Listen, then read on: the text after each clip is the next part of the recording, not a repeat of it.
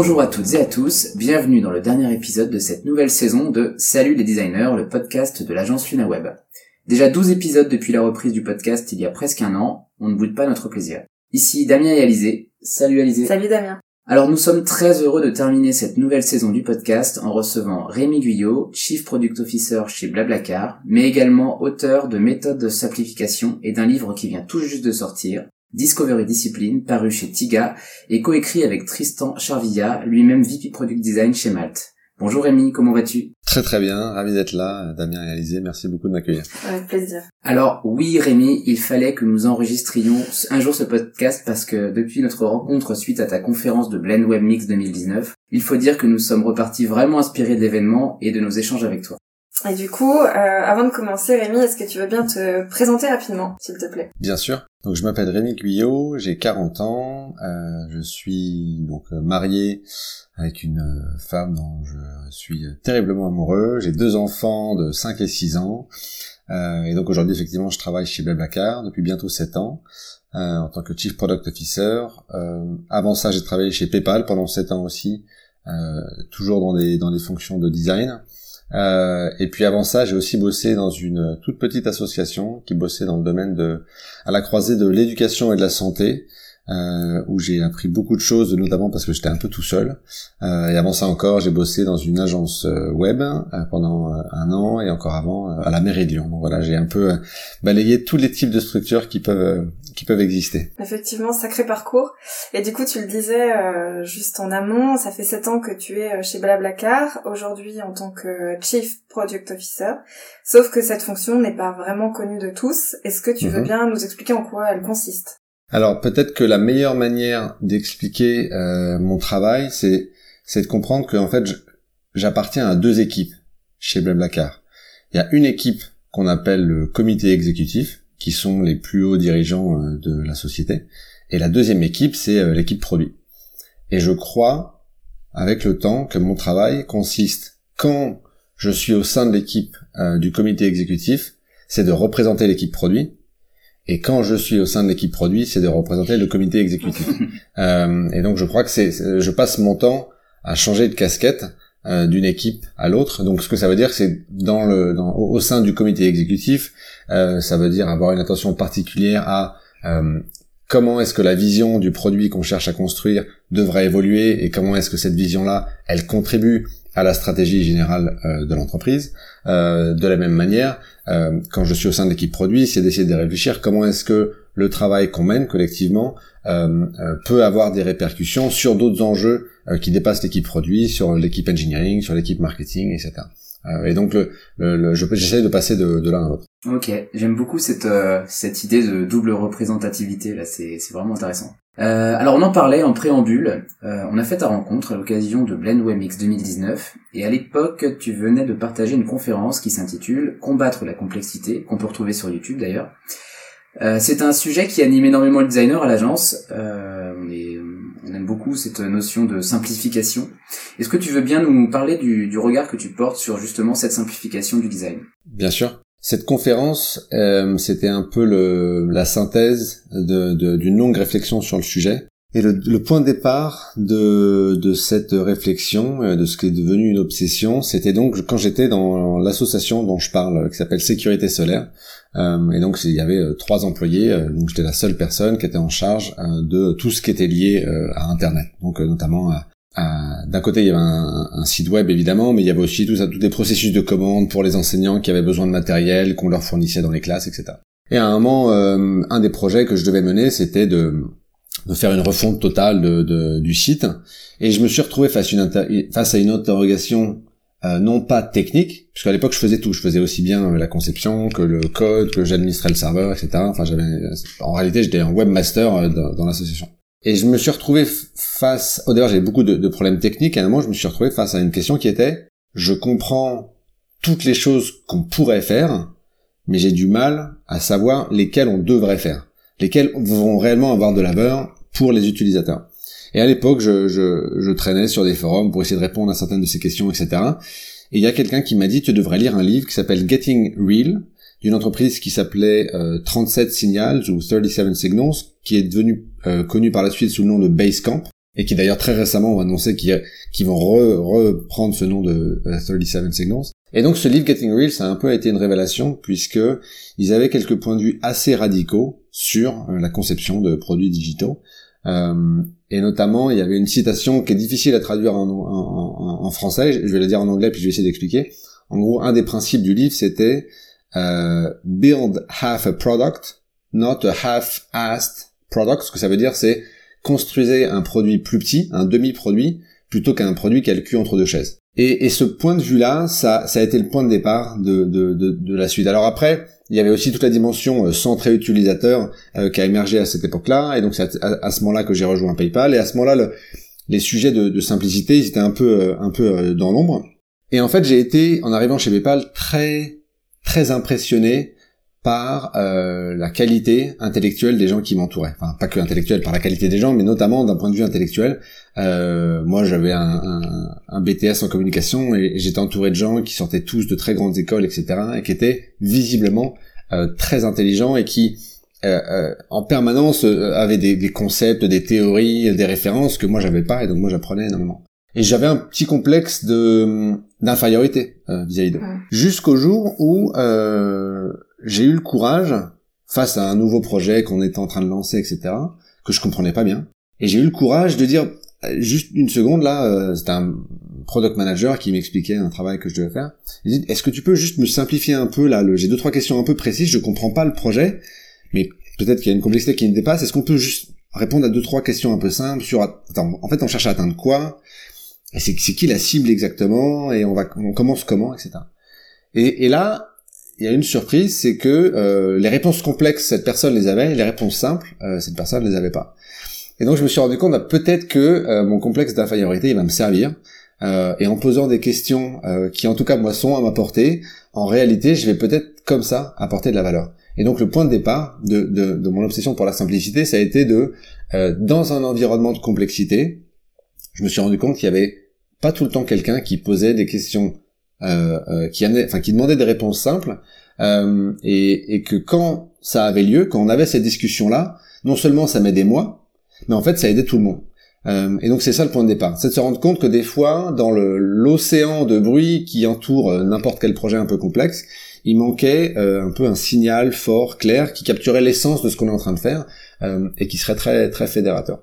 Et donc ça a été ça qui au départ qui était un peu un moyen pour moi de, de, de survivre, euh, mais je me suis rendu compte que ça, ça avait un, un, un, pouvoir, un potentiel plus grand qui me dépassait euh, largement. Et donc ça, ça, ça c'est le point de départ. Et donc le, le point d'arrivée, euh, en réalité, c'est même pas la conférence puisque c'est plus encore plus le, le livre qu'on vient de sortir avec Tristan Charvilla, qui est la continuité de la, la conférence et qui vise à essayer de développer cette, euh, cet état d'esprit à, à, tout le processus de, de développement euh, de, de, produits, de design, etc.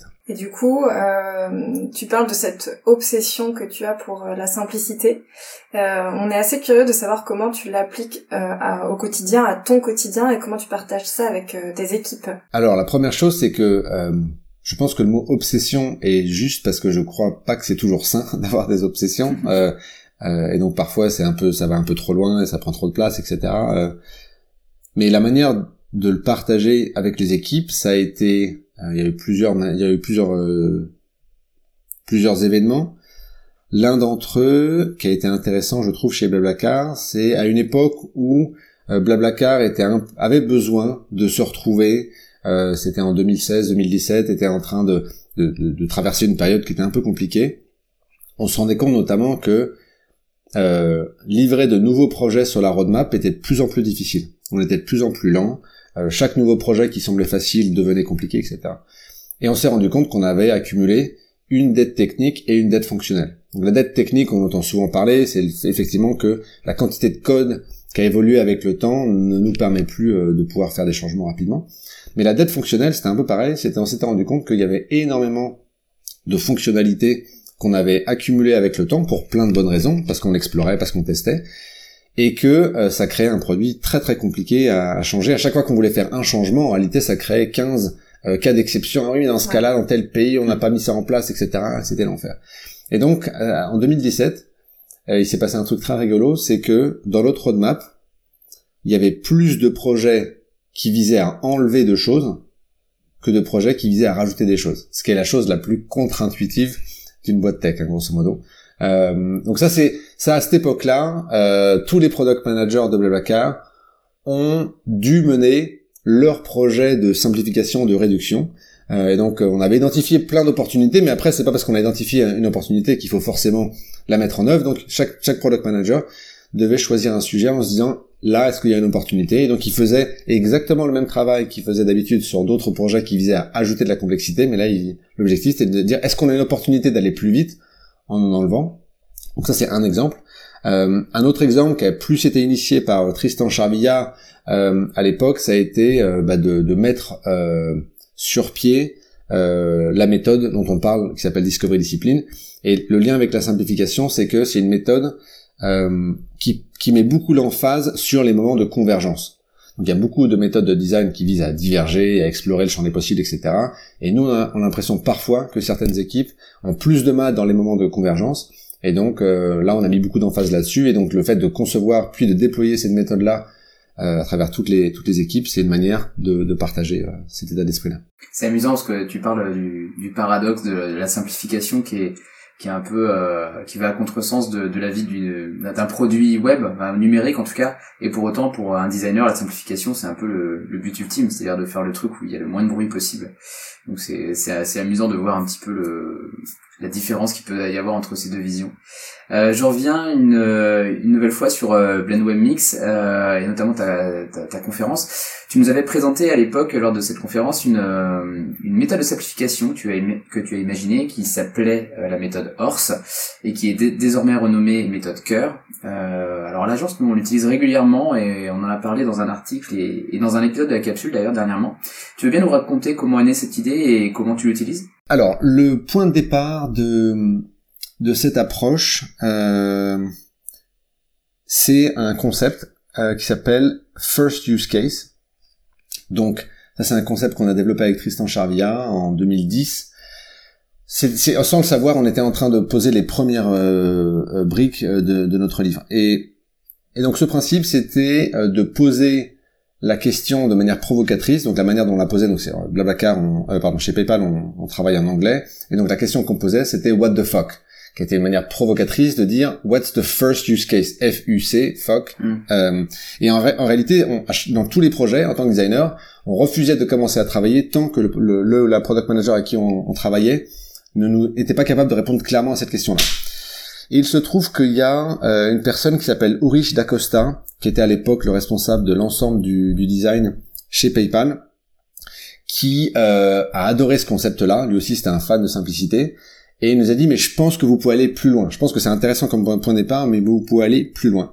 Euh, et donc il, il, nous a poussé à essayer de développer euh, un, un, quelque chose de plus large qui, qui viserait à, à, à, appréhender les processus de simplification qu'à l'époque lui il appelait les processus de réduction euh, euh à n'importe quel moment du projet et donc j'ai beaucoup lu euh, à titre personnel, j'ai beaucoup, euh, je me suis beaucoup renseigné sur euh, d'autres domaines dans lesquels on, avait déjà réfléchi à ça, et j'ai essayé de simplifier et de, de réduire ces principes-là à cinq grands principes qui sont ceux qu'on retrouve dans la méthode cœur.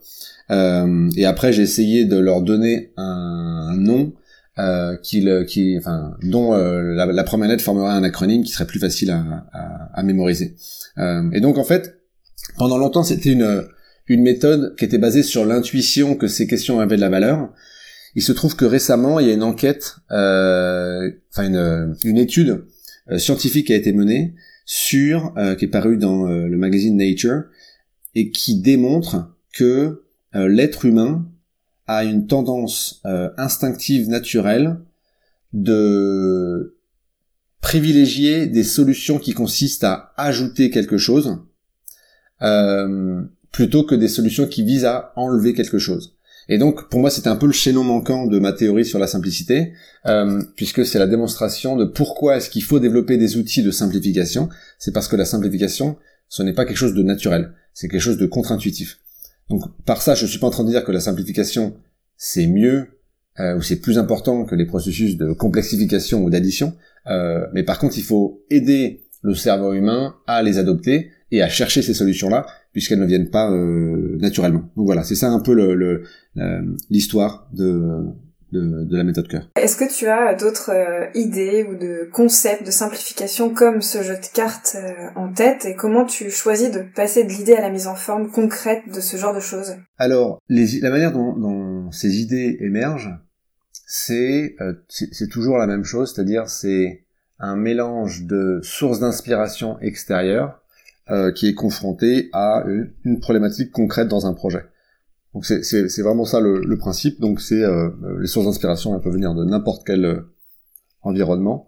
Euh, donc par exemple, par exemple en ce moment, j'ai découvert une nouvelle pratique sportive qui est le tir à l'arc et qui est en train de, de créer une, une quantité d'idées, d'observations fabuleuses dont je ne sais pas vraiment quoi faire aujourd'hui, mais je suis certain que avec le temps, ça va me donner des des idées euh, et que ça va ça va permettre de boucler avec euh, avec des problèmes que je rencontre. Donc ça c'est un peu ma manière générale, c'est de passer beaucoup de temps à à faire attention aux choses auxquelles je suis exposé. Et donc c'est pour ça que j'ai en permanence un carnet sur moi où je note des choses.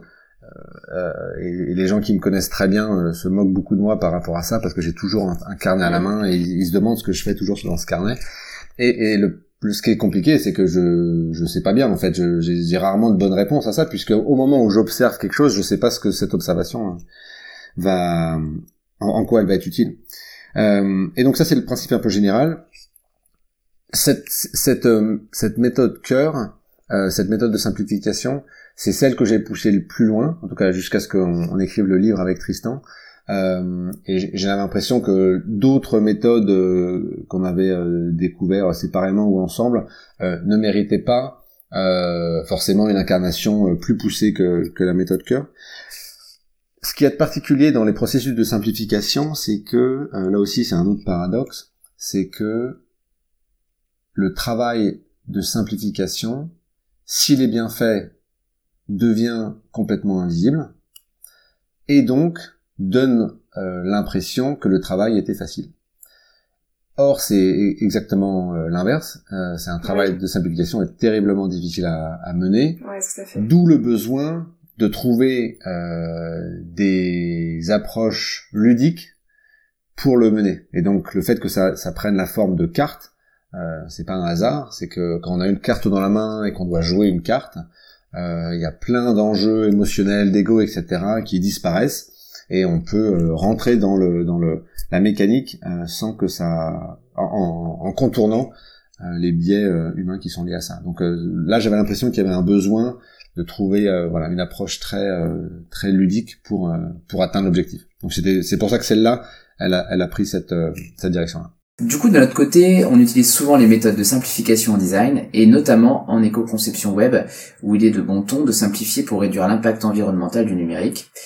Euh, est-ce que tu as déjà pu aborder la, simplification de cet aspect précis de ton côté et est-ce que tu as des idées d'autres méthodes adaptées pour éco-concevoir? Alors, la raison pour laquelle euh, je suis extrêmement heureux qu'on discute aujourd'hui, c'est parce que euh, pour moi, l'approche de, l'agence LunaWeb, elle est, elle est exemplaire dans, dans, votre capacité à prendre le concept de quelqu'un d'autre, de vous l'approprier et de l'appliquer à quelque chose euh, pour lequel il n'avait pas été conçu.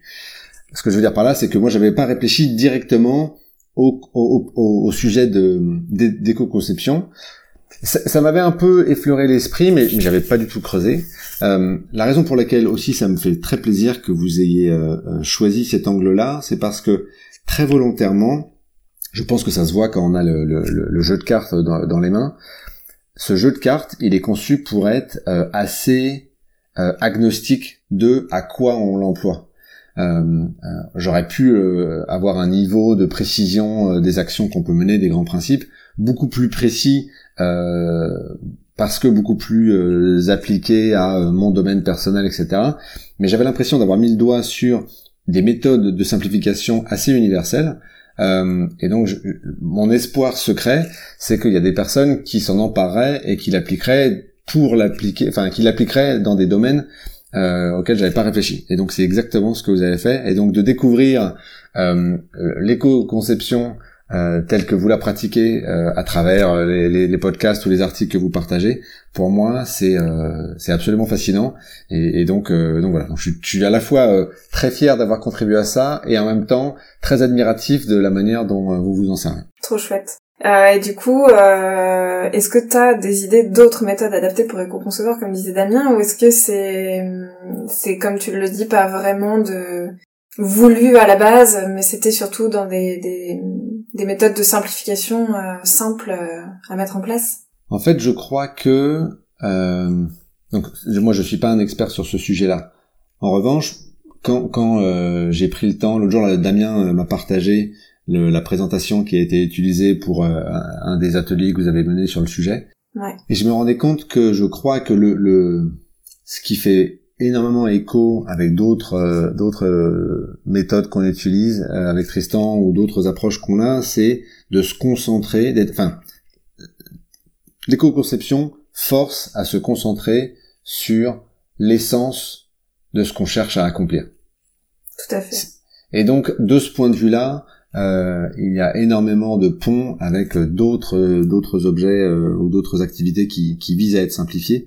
Euh, et le tout notre livre Discovery Discipline, au fond, ne vise qu'à ça, ne vise qu'à à, à, faire des choix forts, basés sur beaucoup d'observations utilisateurs, pour capturer l'essence d'une situation, l'essence d'un problème, et parfois aussi l'essence d'une solution.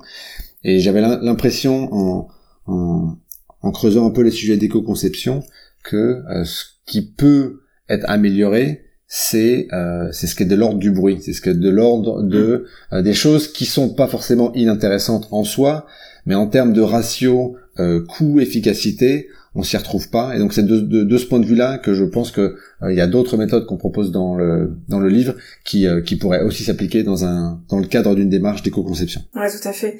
Et justement, en reparlant de, de, de ce livre, euh, tu rebats en quelque sorte les cartes du processus de création et précisément celle de la phase de découverte. Est-ce que tu peux nous en parler un petit peu plus? Oui, bien sûr. Donc Discovery Discipline, donc c'est un livre écrit, écrit par Tristan Charlière et moi, édité par Tiga, qui vient de sortir et je, je suis euh, très surpris par l'accueil extrêmement positif qu'il est en train de recevoir, euh, ce qui me fait dire que sûrement qu'on on arrive euh, à point nommé euh, et que cette frustration que nous on ressentait, elle est partagée par beaucoup de monde.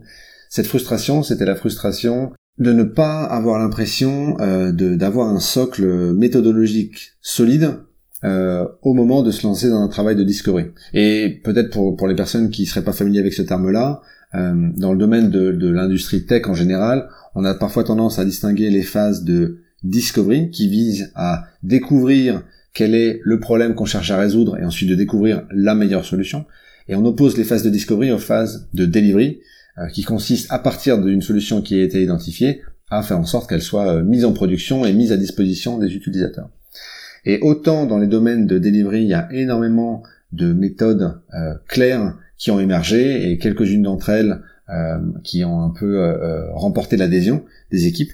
Autant sur les sujets de discovery, c'est absolument pas le cas, et c'est pour ça, je pense qu'il y a beaucoup d'équipes qui tâtonnent, font des efforts qui sont parfois pas complètement récompensés. et donc, nous, notre proposition, qui est à la fois très ambitieuse et en même temps qui s'appuie sur beaucoup de pratiques et beaucoup d'échecs et quelques quelques réussites, on, pense qu'il y a euh, quelques bonnes pratiques euh, qui, doivent être adoptées et elles consistent euh, essentiellement à poser quelques questions fondatrices. donc c'est ça qu'on propose dans la méthode Discovery Discipline, c'est on découpe le processus de discovery en sept étapes. Alors il y a quelques personnes qui vont être effrayées à l'idée de se dire oula sept étapes ça paraît énorme. En réalité sept étapes ça correspond à sept livrables. Chacun des livrables peut être rempli en moins de cinq minutes. C'est une, méthode qui peut prendre euh, une demi-heure, une heure, etc. La raison pour laquelle euh, euh, elle peut avoir une puissance très grande, c'est parce qu'en réalité ces livrables-là, euh, ils servent de, de mécanisme de feedback à l'équipe qui est en train de travailler. Et donc si on essaye par exemple, tout à l'heure je parlais du first use case qui est un des livrables clés, le deuxième livrable de la méthode, si l'équipe qui essaie de remplir le, first use case, donc le cas d'usage majeur qu'on cherche à, à, adresser euh, et que la personne, enfin que l'équipe se rend compte qu'en fait euh, la définition de ce cas d'usage en suivant le template qu'on propose est extrêmement difficile ou est extrêmement euh, floue ou ou, confuse, c'est probablement un signe pour l'équipe qu'elle va avoir besoin de passer plus de temps, soit de manière en explorant de la donnée quantitative ou qualitative, pour essayer de mieux comprendre le, le, problème utilisateur que l'on cherche à résoudre. Et donc cette méthode-là, elle, elle, fonctionne comme ça. On a des livrables à, remplir qui, qui, peuvent être très très rapides à remplir si on est clair sur ce qu'on cherche à faire et qui euh, peuvent euh, nécessiter euh, beaucoup plus de, de, travail si on ne l'est pas. Mais donc c'est flexible et donc c'est cette étape, elle, elle s'adapte au niveau de clarté de l'équipe qui est en train de mener le projet. Et du coup, tu sous-titres ton livre La méthode radicale pour exceller en product discovery. Pourquoi ça te semble si radical? Est-ce que c'est justement à cause, grâce à ces sept étapes La radicalité dont on parle dans le sous-titre, euh, elle est, multiple. D'une part, un des points de vue euh, radical qu'on propose dans le livre, c'est de se dire que tous les projets méritent une phase de discovery. Donc nous, on est, on est un peu euh, opposé à cette idée qu'un travail de discovery, c'est quand on peut, quand on a le temps, si les circonstances le permettent. Nous, on pense qu'il y a toujours besoin et toujours la place de faire un travail de discovery. Alors ce travail de discovery, et ça c'est un point de vue radical, je pense, pour pas mal de, de, personnes. La, la, après, c'est pas magique. Hein, on pense pas qu'on peut toujours consacrer euh, des mois entiers à un travail de discovery. Mais il y a toujours la place pour un travail de discovery, même s'il est même s'il est euh, réduit à peu de temps, peu de moyens. La deuxième idée radicale, c'est l'idée de se dire effectivement, il faut toujours passer par ces cette étape. Et c'est pas à la carte, c'est pas si on pense qu'on a le temps ou qu'on en a envie, toujours par ces cette étape. Encore une fois, on peut le faire très rapidement, et, puis après, on décide de quelle quantité euh, de, moyens on met derrière. Mais on passe toujours par les sept étapes. Euh, et la, dernière idée radicale, celle-là, elle est vraiment au cœur de notre discussion puisque c'est les étapes euh, de, enfin les livrables qui sont des outils de convergence forcent la radicalité, forcent le choix fort et empêchent les équipes de passer leur temps à, diverger sans jamais euh, converger vers quelque choix fort. Et donc c'est voilà, c'est pour ces trois raisons qu'on a insisté sur le, concept de radicalité. Ok, oui, on comprend un peu mieux le, le sous-titre qui est, qui est fort et qu'on remarque assez vite finalement quand on découvre le livre. Euh, et justement, ce livre, en le parcourant, on comprend assez vite que la discovery, ça fait écho à ta recherche de simplification dont nous parlions un petit peu plus tôt. Euh, L'idée au cours de cette étape, c'est, je te cite, d'éliminer le bruit pour ne garder que le signal. En clair, faire un gros tri dans tout ce qu'on découvre. Euh, alors, on en a déjà un peu parlé, mais pourquoi est-ce que tu as ressenti ce besoin de faire le ménage dans cette phase de design et pourquoi l'avoir matérialisé avec ce processus précisément? Bah là, on va rencontrer, on va, on va rentrer dans une discussion un peu, euh, un peu euh, méta, puisque le processus de simplification dont je parle, il s'applique aussi aux méthodes de travail, selon moi. Euh, et en réalité, le livre n'est que l'aboutissement de 15 années d'exploration, d'expérimentation, de tentatives, de réussites, d'échecs, etc. Et toutes les on, propose un certain nombre d'activités dans le livre qui visent justement à remplir sa livrable quand on n'est pas clair. Toutes ces activités, euh, celles qui restent dans le livre, c'est celles qui ont euh, qui ont tenu le test du temps, c'est-à-dire que c'est celles qu'on a pratiquées euh, et qui systématiquement nous ont apporté de la valeur.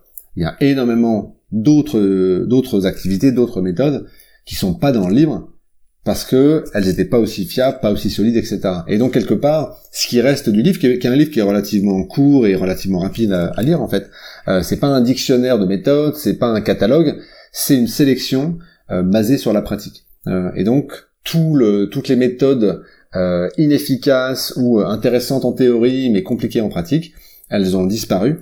Et ce qui reste, c'est donc l'essence selon moi, de euh, des méthodes de discovery qui fonctionnent. Donc euh, on a un peu, euh, honnêtement, là je le décris de manière peut-être plus plus claire que ce qui s'est passé dans les faits. On a beaucoup galéré et beaucoup tâtonné, mm. mais mais je me rends compte que que c'est vraiment ça le processus qui a opéré avec le temps, c'est que un peu naturellement, quand tu rencontres une méthode de travail qui qui t'aide à aller plus vite ou à faire quelque chose avec plus de qualité ou, ou de manière plus claire, tu as tendance à la réutiliser euh, et ben il y a un processus de sélection naturelle qui s'est fait euh, avec le temps et ce qui reste c'est celles qui ont, qui ont survécu à ça.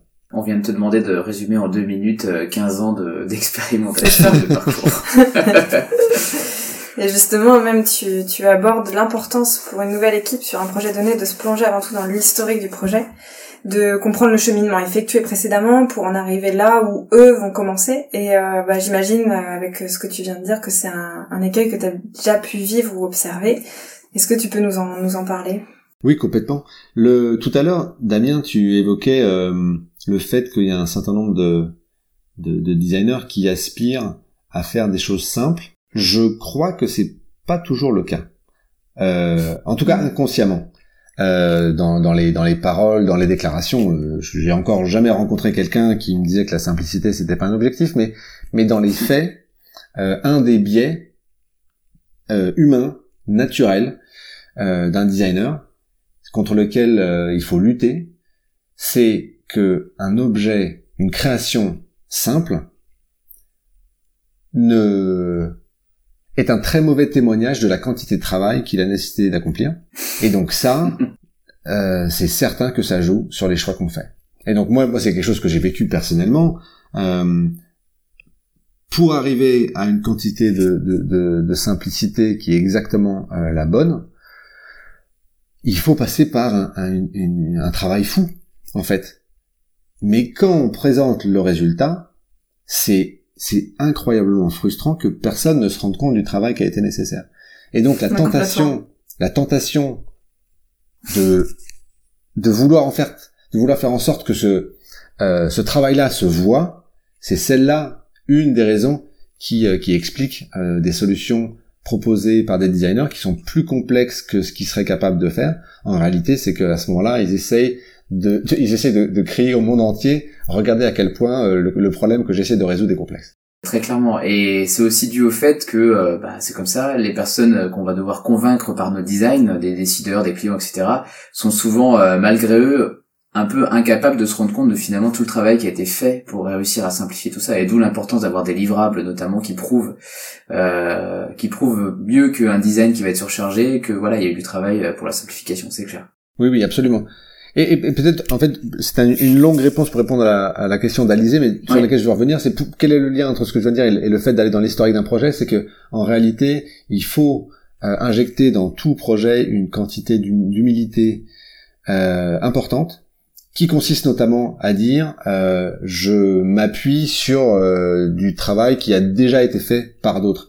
Euh, et le, un autre biais, ça peut consister à se dire non non non mais attendez moi je veux je veux être créatif, je veux de la liberté, euh, je veux pas être pollué par euh, d'autres explorations.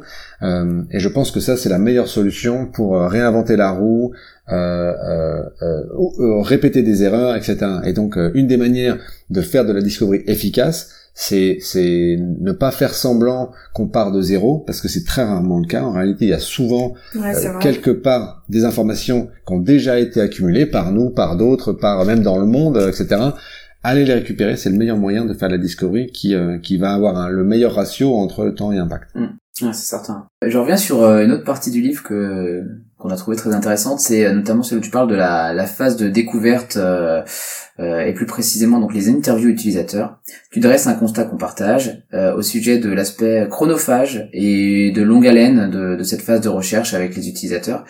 Euh, tu proposes des solutions pour rendre ça plus digeste dans le livre. Tu veux nous en parler? Alors dans le livre, il y a énormément de techniques de récolte de, de retours utilisateurs et, et, énormément de variété en termes de euh, entre celles qui vont en prendre euh, quelques minutes et celles qui peuvent prendre euh, des, des, heures et des journées entières. Et le livre ne prescrit pas lesquels il faut utiliser dans quel moment. Donc là, il y a, y a un peu de jugement qu'il faut pratiquer. et la première étape du livre qui vise à, à, à quantifier l'impact qu'on cherche à avoir et le temps qu'on alloue à ce projet-là, c'est une manière un peu de, de pouvoir choisir ensuite la complexité des activités qu'on va mener. Mais j'insiste sur un point, c'est que euh, les interviews utilisateurs, c'est un moyen, c'est pas une fin en soi. Et je pense que parfois les gens qui se disent je n'ai pas le temps de faire un travail de discovery, c'est parce que mm. dans leur tête, travail de discovery égale je dois rencontrer 10 utilisateurs pour faire des interviews d'une heure qui vont prendre 3 heures euh, à analyser chacune d'entre elles, etc. Et ce n'est pas un problème en soi, mais c'est pas la seule manière de le faire. Euh, et donc dans le livre, on propose une batterie euh, de, de méthodes, enfin d'activités qui, qui permettent peut-être parfois euh, d'arriver plus rapidement avec euh, le même résultat en termes d'insight, notamment nous chez Blackard par exemple, on a l'impression que euh, les retours que nos équipes de service client reçoivent sont une quantité folle en termes de, de, sources d'informations qui nous permettent de mieux résoudre des problèmes. Et aller chercher ces informations-là, c'est beaucoup plus rapide que de faire comme si elles n'existaient pas et on va aller découvrir des gens pour faire comme si on devait redécouvrir des choses qu'en fait en réalité il y a déjà des gens chez Blablacar, pas forcément les designers, là en l'occurrence les équipes de service client qu'elles savent pertinemment euh, de la manière. Euh, alors ça, dépend évidemment des, secteurs d'activité, mais pour euh, un service grand public comme Blablacar, euh, les commentaires qui sont laissés dans les App Store, pareil, source très très très utile d'information. Alors toutes ces techniques comportent des biais, il faut en être conscient, il faut il faut le, en, tenir compte quand on choisit de les utiliser, mais mais c'est des, des méthodes complémentaires euh, et c'est intéressant de les avoir dans dans sa besace de designer. Après, si euh, on explore un sujet qui est complètement nouveau pour nous et on ne sait pas comment aller chercher euh, les retours utilisateurs, eh ben effectivement, peut-être que à une époque chez PayPal, on a fait beaucoup de, de visites à domicile. Donc euh, réellement, on essaye non seulement d'avoir des longues discussions avec les personnes euh, qui font partie de notre cible, mais on va chez eux, dans leur contexte, pour capturer énormément de choses qui ne seront pas dites, mais qui seront présentes dans l'environnement de la personne. donc ça, c'est quelque chose qu'on a fait à une époque parce qu'on travaillait sur des sujets qui visaient à, à vraiment découvrir des, des, des nouveaux chantier complet euh, chez PayPal. Euh, mais en réalité, il y a beaucoup de projets qui sont incrémentaux et donc qui ne nécessitent pas ce, genre de moyens euh, un peu un peu fastidieux, un peu lourds à mettre en place. Ok, merci de de donner un peu moins l'impression que cette méthode est, est chronophage justement, lourde, ouais, lourde à mettre en place et qui est notamment des façons de faire de, de générer des livrables un peu plus facilement, c'est ce qu'on voit dans, dans ton livre notamment. Et d'aller récolter de l'information sans devoir utiliser des processus voilà aussi complexes effectivement. Euh, en tout cas, on a vraiment apprécié euh, ce livre et toutes les nouvelles idées qu'il peut apporter pour celles et ceux qui participent à ces phases de découverte sur les projets. C'est un, regard euh, parfois différent de nos habitudes posé sur nos pratiques, alors c'est forcément intéressant à lire. Et euh, avant de, de, te quitter, on aimerait te poser une question traditionnelle qu'on pose à chaque podcast. On aimerait savoir, en fait, dans le monde qui t'entoure, personnellement ou professionnellement, qu'est-ce qui a pu te bluffer dernièrement, qu'est-ce qui t'a marqué? Alors, j'évoquais tout à l'heure le ma passion euh, récente euh, et nouvelle pour le tir à l'arc. Et il y a, y a, un détail en particulier que je peux partager, qui euh, où là pour le coup j'ai assez rapidement trouvé euh, le pont entre mon métier et, et cette activité perso.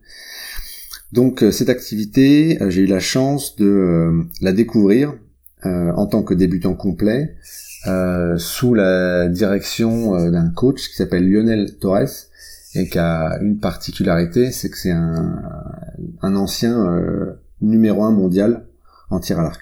Euh, donc c'est mmh. quelqu'un qui a une quinzaine, vingtaine d'années euh, était euh, le meilleur tir à l'arc, le meilleur archer du monde.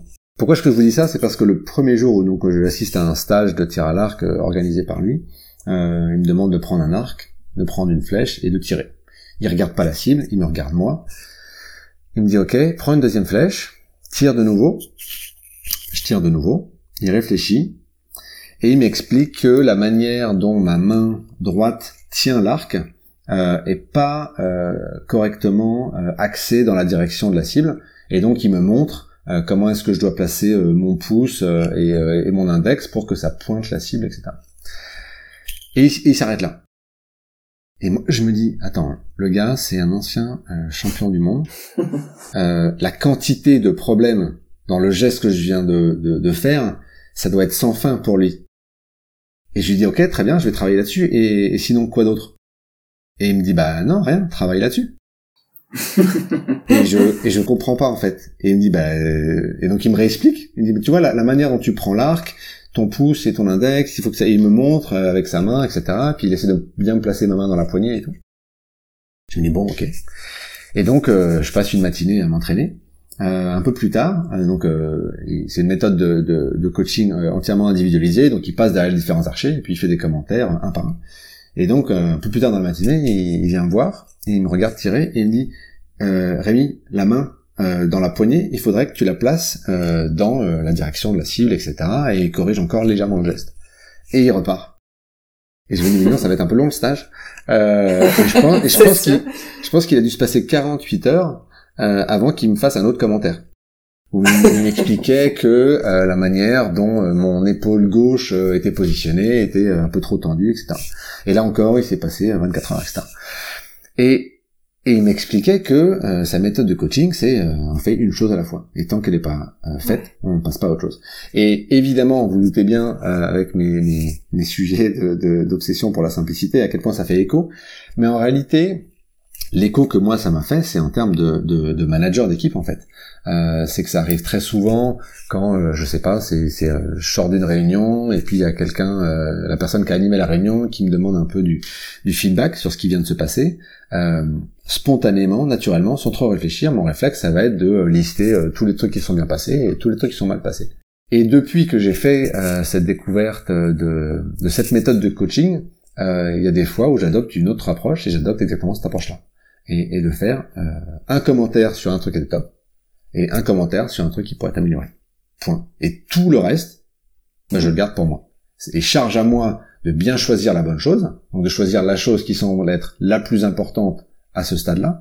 Euh, mais en gros, et on en revient à notre sujet de prédilection commun, en gros, de, euh, de garder pour moi toute la complexité de ce qui se passe dans ma tête, tout le bruit, etc. Ça, c'est mon problème la personne, elle demande quelque chose d'utile pour euh, s'améliorer pour la prochaine fois je vais me concentrer sur l'essence du feedback que je peux lui faire. Donc voilà, ça c'est une, une source d'inspiration euh, très immédiate que j'ai découverte euh, avec le tir à l'arc grâce à donc euh, Lionel Torres. Ok, on voit aussi du coup que c'est la réduction du bruit là encore qui fait qu'on va se focaliser sur un truc quoi. C'est la mission qu'on t'a donnée, en tout cas la perfection qu'on t'a demandé de viser sur un aspect précis fait que du coup tu te focalises plus que là-dessus. C'est assez, ça doit être assez efficace effectivement. C'est une priorisation quoi quelque part de tout. Mmh. Complètement. Ah, c'est génial. Je crois que t'as donné, t'as donné envie à plein de gens de se mettre au tir à l'arc euh, et de faire un stage avec cette personne dont j'ai oublié le nom, mais euh, s'il fait une tournée en France, euh, il devrait avoir des inscrits. Il s'appelle Lionel Torres et donc il voilà, il fait des, stages qui s'appellent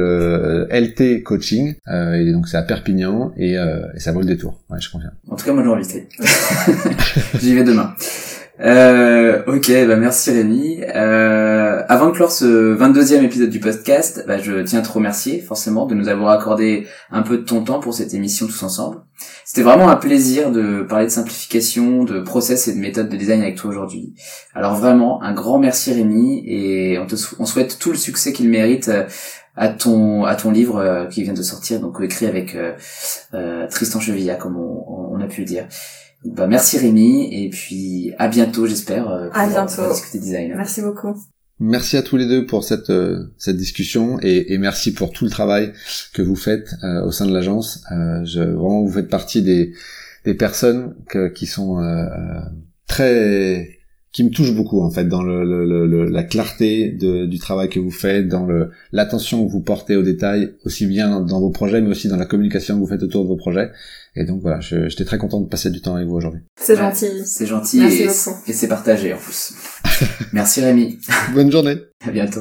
Comme nous le disions au début de ce podcast, c'est donc la fin de cette nouvelle saison de Salut les designers. Nous avons été ravis cette année de pouvoir continuer à vous partager nos entretiens avec celles et ceux qui font le web de demain, et d'avoir ouvert cette année nos thématiques à l'UX Gaming avec Celia Audan, à l'UX Writing avec Gladys Diandoki, et surtout à l'éco-conception avec Frédéric Bordage. Une thématique dont il nous semble à présent urgent de diffuser les bonnes pratiques au quotidien. Alors on se retrouve en septembre, après une petite pause estivale et d'ores et déjà un beau programme pour la fin de l'année. En attendant, n'hésitez pas à écouter ou réécouter les épisodes de cette saison, à vous abonner à la newsletter du podcast pour retrouver l'ensemble des ressources de nos épisodes, les tips et conseils de nos invités. C'est sur le site salutlesdesigners.lunaweb.fr que ça se passe. Et puis, on vous invite chaleureusement à commenter cet épisode et les autres sur Apple Podcast et Spotify et leur mettre forcément 5 étoiles s'il vous en plu. Ça aide vraiment le podcast à être diffusé au plus grand nombre. Sur ce, on vous souhaite un bel été. À bientôt pour de nouveaux épisodes de Salut les designers.